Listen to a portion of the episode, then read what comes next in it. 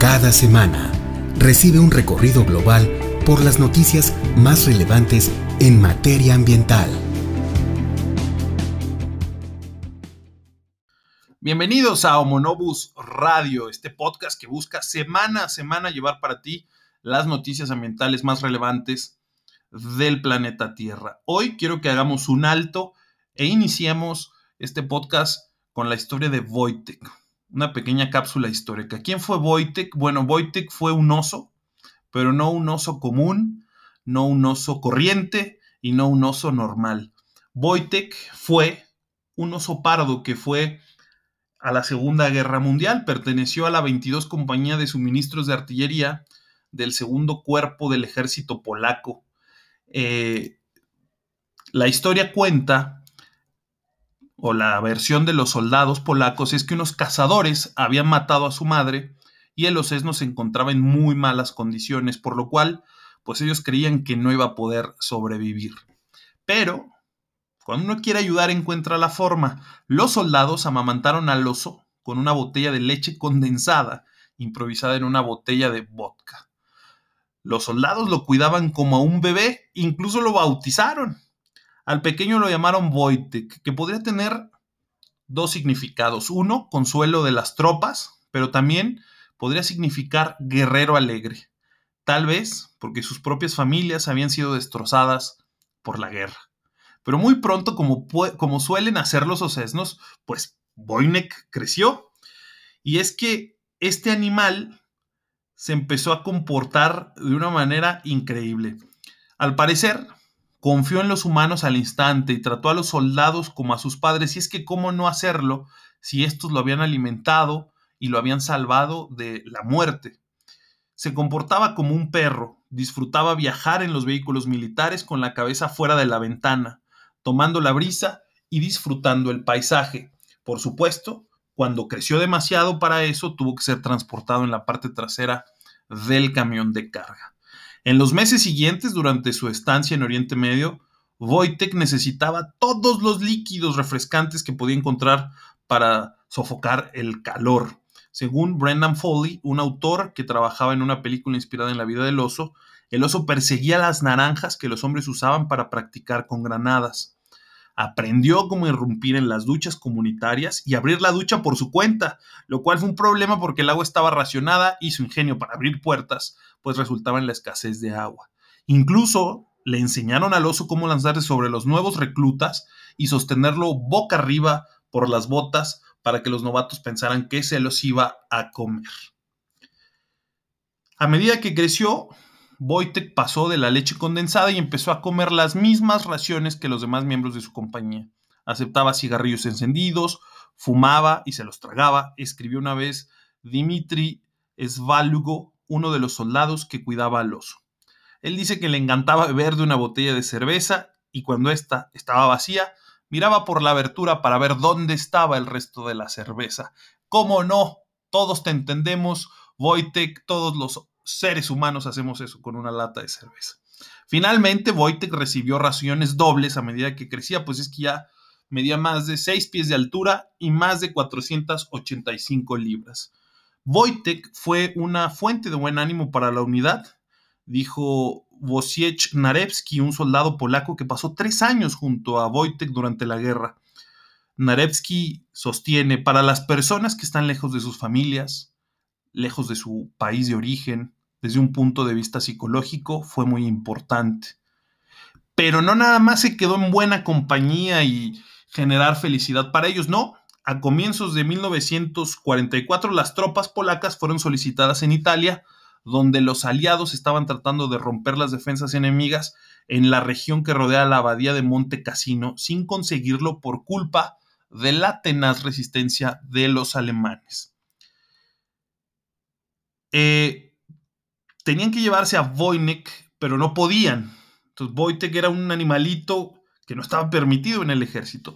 Para eludir dichas restricciones que prohibían a las mascotas y a los animales domésticos, Wojtek fue reclutado oficialmente en el ejército polaco como un soldado raso y fue incluido entre los soldados de la 22 Compañía de Suministros de Artillería. No lo dejaron, no lo abandonaron, se lo llevaron. Durante la batalla de Monte Cassino se vio al oso en el frente llevando lo que se pensaba era munición real para ayudar a cargar las armas. Henrik Zakerevsky, otro miembro de la 22 Compañía de Transporte, dijo que el oso en realidad solo llevaba cajas con munición vacía y cartuchos usados. No obstante, el cuerpo de prensa vio el potencial de esa imagen y el, ocio, el oso se convirtió en un héroe de culto. El regimiento cambió su insignia por una imagen del oso y un proyectil de munición y se jactó de que el oso era un soldado enlistado, lo que le otorgó un rango y un número. Por eso les digo que se vayan a nuestra página y le den like eh, en, la publicación y sigan las fotos, porque ahí se van a encontrar exactamente este estandarte que utilizaron eh, los polacos durante la Segunda Guerra Mundial. Cuando terminó la guerra, las tropas polacas se dispersaron por todo el mundo, pero no estaba claro dónde viviría el oso. Comenzó una especie de tira floja política. Los cuidadores del oso no querían que regresara a Polonia porque temían que el incipiente gobierno, controlado por los soviéticos, adoptara al oso como símbolo del comunismo, que era lo opuesto a lo que habían estado luchando esas tropas polacas, según Foley. Terminó en Escocia, en un pueblo llamado Hutton, en Berwickshire, en una granja donde vivía con otros excombatientes polacos que estaban alojados allí temporalmente después de la guerra. Posteriormente, Wojtek fue trasladado al zoológico de Edimburgo, donde vivió durante unos 15 años hasta su muerte en 1963, a la edad de 21 años. Se cree que su muerte fue el resultado de un esófago dañado, posiblemente debido a su afición por los cigarrillos. Wojtek ha sido conmemorado con una estatua en Park Jordana en Cracovia, Polonia, otra en el Museo Sikorsky y una en Princess Street Garden en Edimburgo. Hay placas conmemorativas adicionales en Londres y Ottawa. Y nos tomamos un minuto para contar esta fantástica historia porque nos motiva a seguir creyendo que la naturaleza nunca va a dejar de sorprendernos, que el planeta Tierra nos puso aquí para ser guardianes, que el planeta Tierra nos puso aquí para cuidar y que a cambio siempre recibiremos estas fantásticas sorpresas. Esta fue la historia de Wojtek, el oso que fue a la guerra. Continuamos en Homonobus Radio.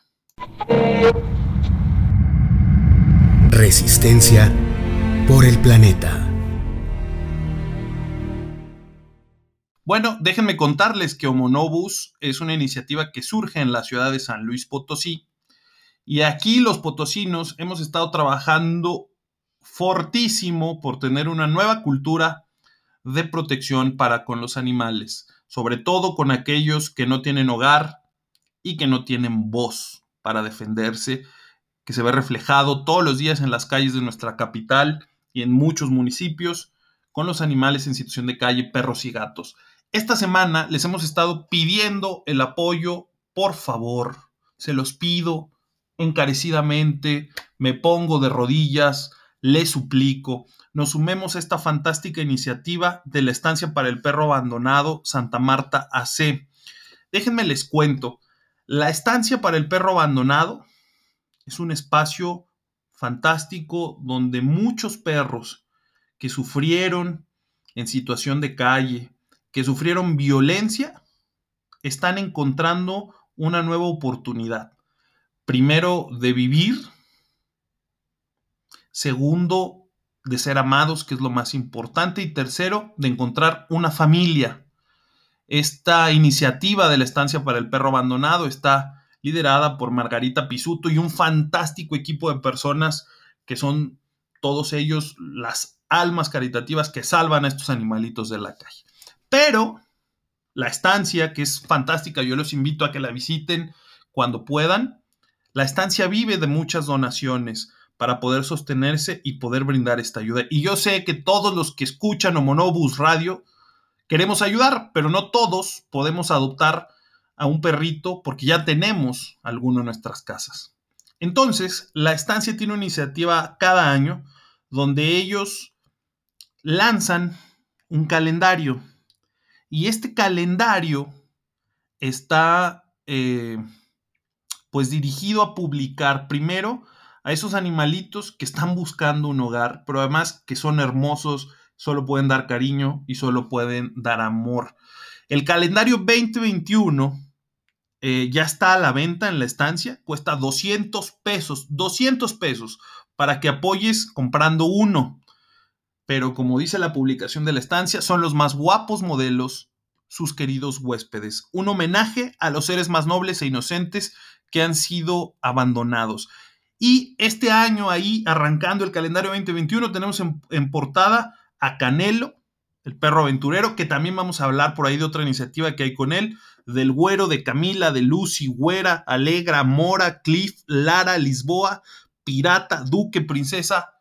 Un hermoso calendario. Los invito a que lo compren, los invito a que se sumen a esta fantástica propuesta. Ya saben eh, que además pueden encontrar los calendarios eh, los pueden encontrar en la estancia Santa Marta o bien estarán entregando el viernes 27 en Melchoro Campo número 935 de 9 de la mañana a 19 horas. Y si no pueden moverse, si no pueden llegar ahí, hay un numerito de WhatsApp que les voy a compartir, el 4448 50 90 54.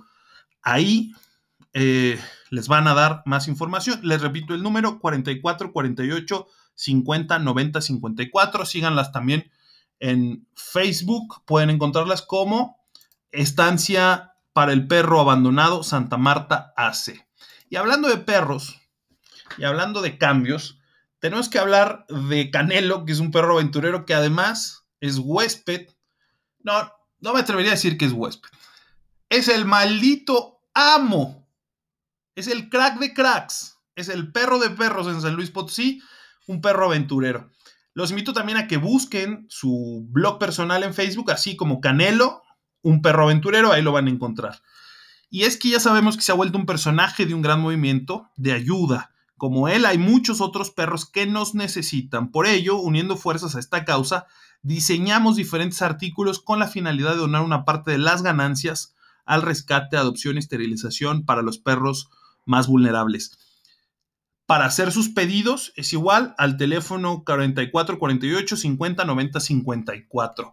¿Qué se van a encontrar con la imagen de Canelo? Que es un crack, ya se los digo, es verdaderamente un crack. Rey de reyes, perro de perro. Pues bueno, venden tazas, 100 pesitos, una taza cónica, 150, vaso, tapa y popote, 60 varos, o sea, una ganga. Un vaso cafetero, 70 pesos, llaveros, 50, glitter 190, sujetador para celular 90, y man 40. Por favor, de veras, háganlo. Además de que están llevando un producto, se los digo así, de colección, de Canelo, un perro aventurero, van a poder ayudar a más perritos, a más animalitos.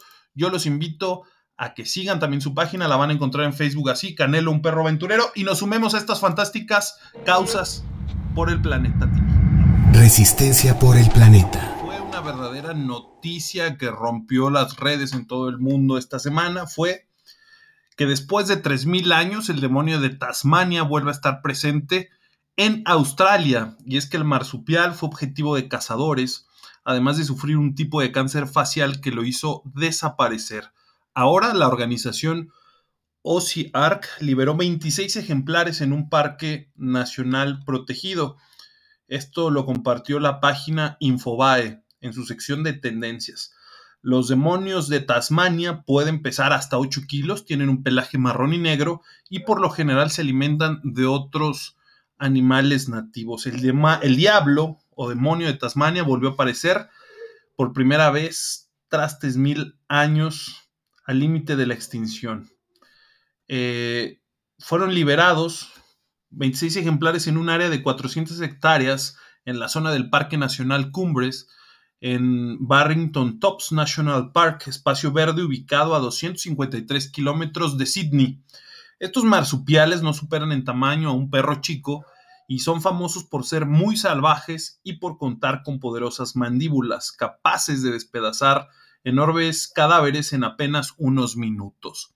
En la década de 1990, la especie se vio afectada por un cáncer de boca contagioso y mortal que provocó que la única población salvaje que quedaba en el estado insular australiano de Tasmania se redujera a solo 25.000 ejemplares. El presidente del proyecto de conservación animal Arca Australiana, o Ozzy Park, Tim Faulkner, explicó que la suelta de los primeros ejemplares de esta especie se produjo entre julio y septiembre de este año y recordó que emplearon una metodología muy similar en el regreso de los lobos del parque de Yellowstone en Estados Unidos en los 90. Para llegar a este punto, los científicos tuvieron que trabajar sin descanso 16 años, planificando y ejecutando un programa para reingresar esta especie oceánica después de tanto tiempo al ambiente geográfico australiano actual. Faulkner todavía no cree que hayan podido lograr esa meta y calificó la hazaña de increíble y surrealista. Dice, el mayor depredador que tenemos es el gato nativo y pesa un poco más de un kilo. Traer una especie enorme como el demonio es algo grande, comentó. Los demonios de Tasmania pueden pesar hasta 8 kilos, tienen un pelaje marrón y negro y por lo general se alimentan de otros animales nativos. A pesar que pueden parecer peligrosos, las autoridades ambientales locales aseguran que no es una especie peligrosa para el ser humano o el resto de la fauna, pero si se tiene que defender, lo harán de forma que puedan causar lesiones graves.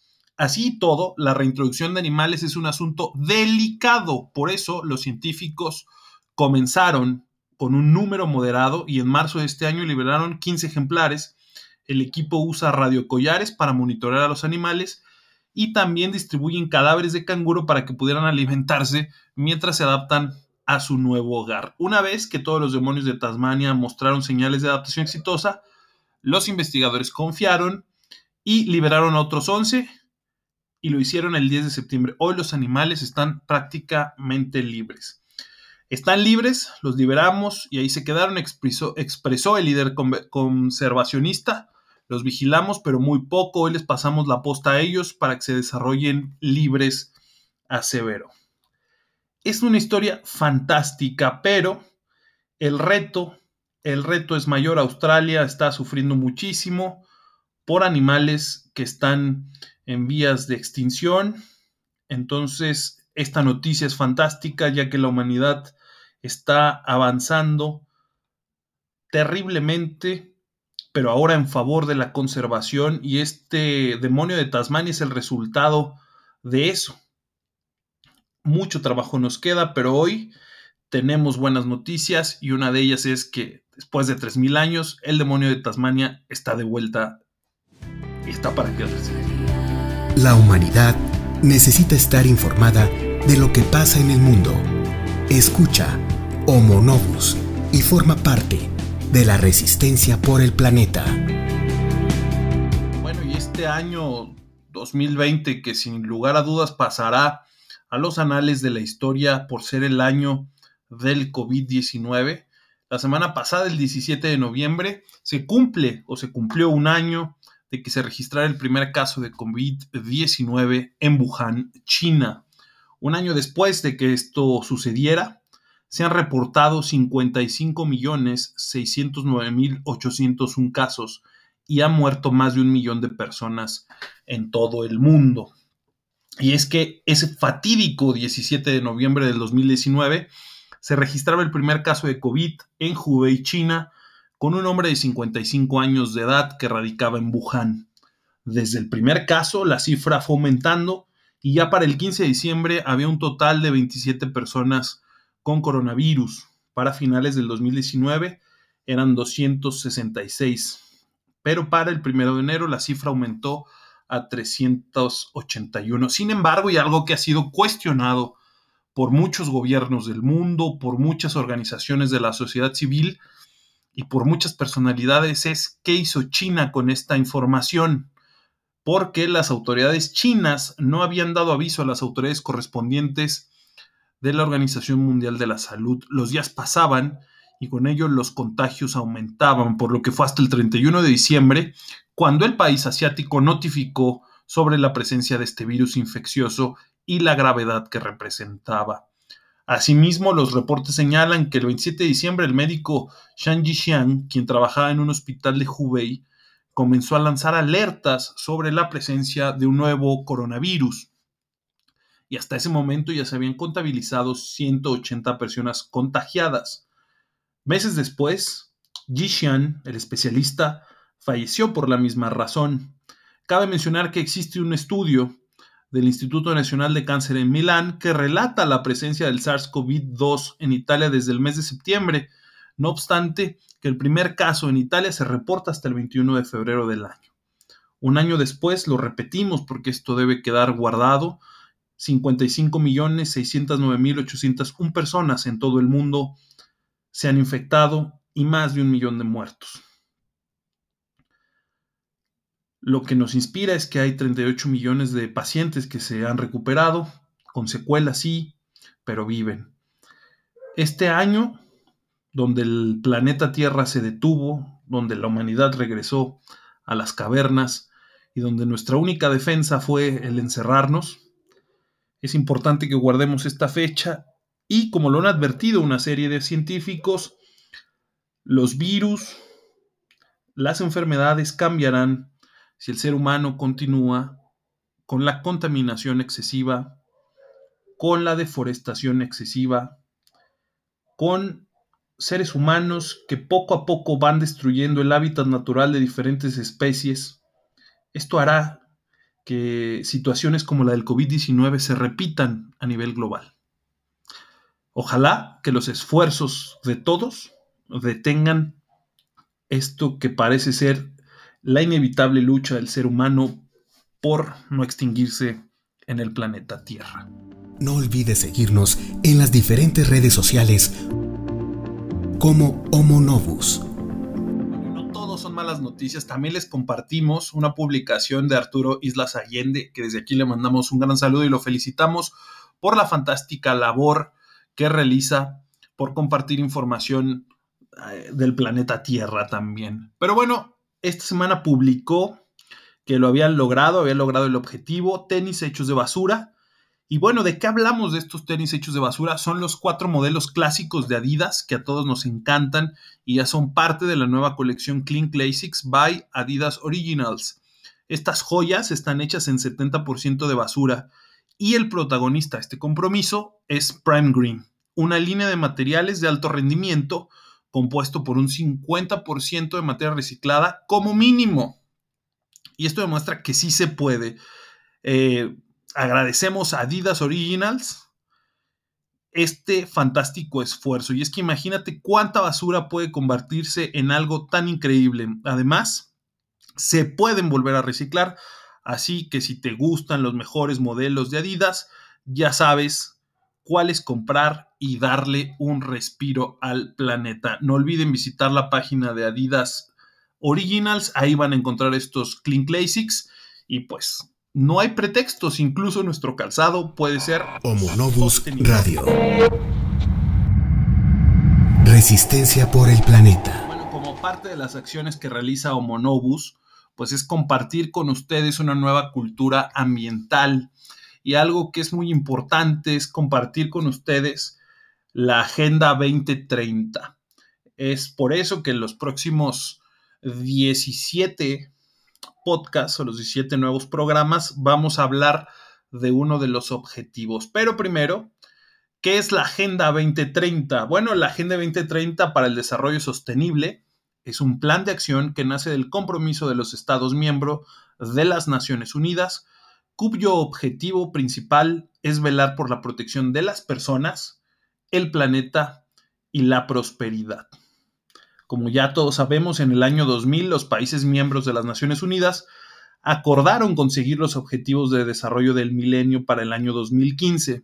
Al terminar el periodo de cumplimiento de esos eh, objetivos, el 25 de septiembre del 2015, la Asamblea General de las Naciones Unidas estableció un nuevo acuerdo mundial sobre el cambio climático. Tal día se produjo un acontecimiento histórico, ya que los 193 Estados miembros de todo el mundo se comprometieron a adoptar la Agenda 2030, un programa impulsado por la ONU que forma parte de los programas de las Naciones para el Desarrollo y que aborda 17 objetivos de, de desarrollo sostenible, que a su vez se disgregan en 169 metas a alcanzar. La Agenda 2030, y esto es bien importante que no lo olvidemos, es un llamamiento a la acción global durante los siguientes 15 años. Hoy nos quedan menos, nos quedan 10 años. Los países que forman las Naciones Unidas se comprometen a movilizar los medios necesarios para la implementación de los objetivos mediante alianzas centradas especialmente en las necesidades de los más pobres y vulnerables. Las ODS representan un camino hacia el desarrollo sostenible abarcando las diferentes esferas económica, social y ambiental, con lo que pasar del compromiso a la acción va a ser una realidad. La innovación y la acción común son la clave de la implementación de los objetivos del desarrollo sostenible. Por ello, cuentan con la participación de nuevos actores, el sector privado y la sociedad civil. Estos 17 objetivos son para transformar nuestro mundo. Y es que cuando se logra alcanzar las metas, vamos a ver un cambio radical. Pero ¿qué implica? Requiere el compromiso y la participación activa de tres órdenes de gobierno, la administración pública, el sector privado y la sociedad civil. Es decir, todos estamos metidos. Finalmente, el Plan de Acción Mundial propuesto para el año 2030 desea asegurar eh, con base a sus objetivos el progreso social, económico sostenible y fortalecer la paz de cada uno de los rincones del mundo. El futuro nos necesita, suma acciones y demuestra que podemos frenar la crisis climática. Ya se los dije, a partir de aquí nos arrancamos. En los próximos 17 podcasts vamos a conocer cada uno de los objetivos de la agenda. La nota feliz de la semana. Bueno, y en esta nota bonita de la semana no había otra, tenía que ser porque se ha robado las primeras portadas, ha estado en todos los noticieros, se ha compartido por Facebook, se ha visto muchas veces en YouTube, y es que de verdad robó corazones el perro que fue rescatado por la Marina en nuestra página Homonobus. Ustedes pudieron ver el video donde se acercaba esta lanchita de la Secretaría de la Marina y el perrito se aferraba con sus patas delanteras a un barandal para no ahogarse. Y es que las inundaciones que afectaron el estado de Tabasco pues fueron gravísimas. Eh, en el video podemos ver al perrito que se aferra con todas sus fuerzas. Y es que este can pasó horas en las inundaciones, aferrado a una ventana, no, solo, no solamente fue rescatado, sino que ahora es parte de la Marina entre sus labores como parte de la Marina de México será rescatar a otras personas en sitios de desastre. En la cuenta oficial de Semar México en Twitter pudimos ver que le daban la bienvenida al nuevo integrante de Cuatro Patas a la gran familia naval que fue rescatado por personal en días pasados. Invitaban a la ciudadanía a ponerle nombre y lo enviaran al correo redes sociales arroba no olvides agregar tus datos de contacto. Lo que pasó en Tabasco fue violento, terrible. Las imágenes se hicieron virales, pero las imágenes del perro todavía lo fueron más. El domingo se dio a conocer este video del perrito detenido con sus patas delanteras en los barrotes de una ventana. Esto con el fin de no ahogarse, y en las imágenes se observa cómo integrantes de la Marina se acercaron en una lancha para rescatar al animalito. En un inicio, uno de los hombres dentro de la lancha comenzó a acariciar la cabeza de la mascota para intentar ganarse la confianza del perro. Instantes después, el can le pone una pata en el borde de la lancha y comienza a subir en esta. El suceso ocurrió en la colonia Gaviota Sur, en Villahermosa, durante las inundaciones que han afectado a dicha comunidad desde el pasado 9 de noviembre. La desgracia sucedió debido al desfogue de la presa Peñitas, por el exceso de lluvias en la región. Pero hoy es un nuevo integrante de la Marina de México. Enhorabuena por la Marina que se dio el tiempo, que se dio la oportunidad de rescatar a este animalito que hoy, pues bueno, tiene una familia, que es la Marina de México, y que se volvió viral demostrando que durante las inundaciones, durante estas situaciones de riesgo, no hay razones para abandonarlos. Gracias por acompañarnos esta semana. Homo Novus Radio. Nos vemos en el siguiente podcast.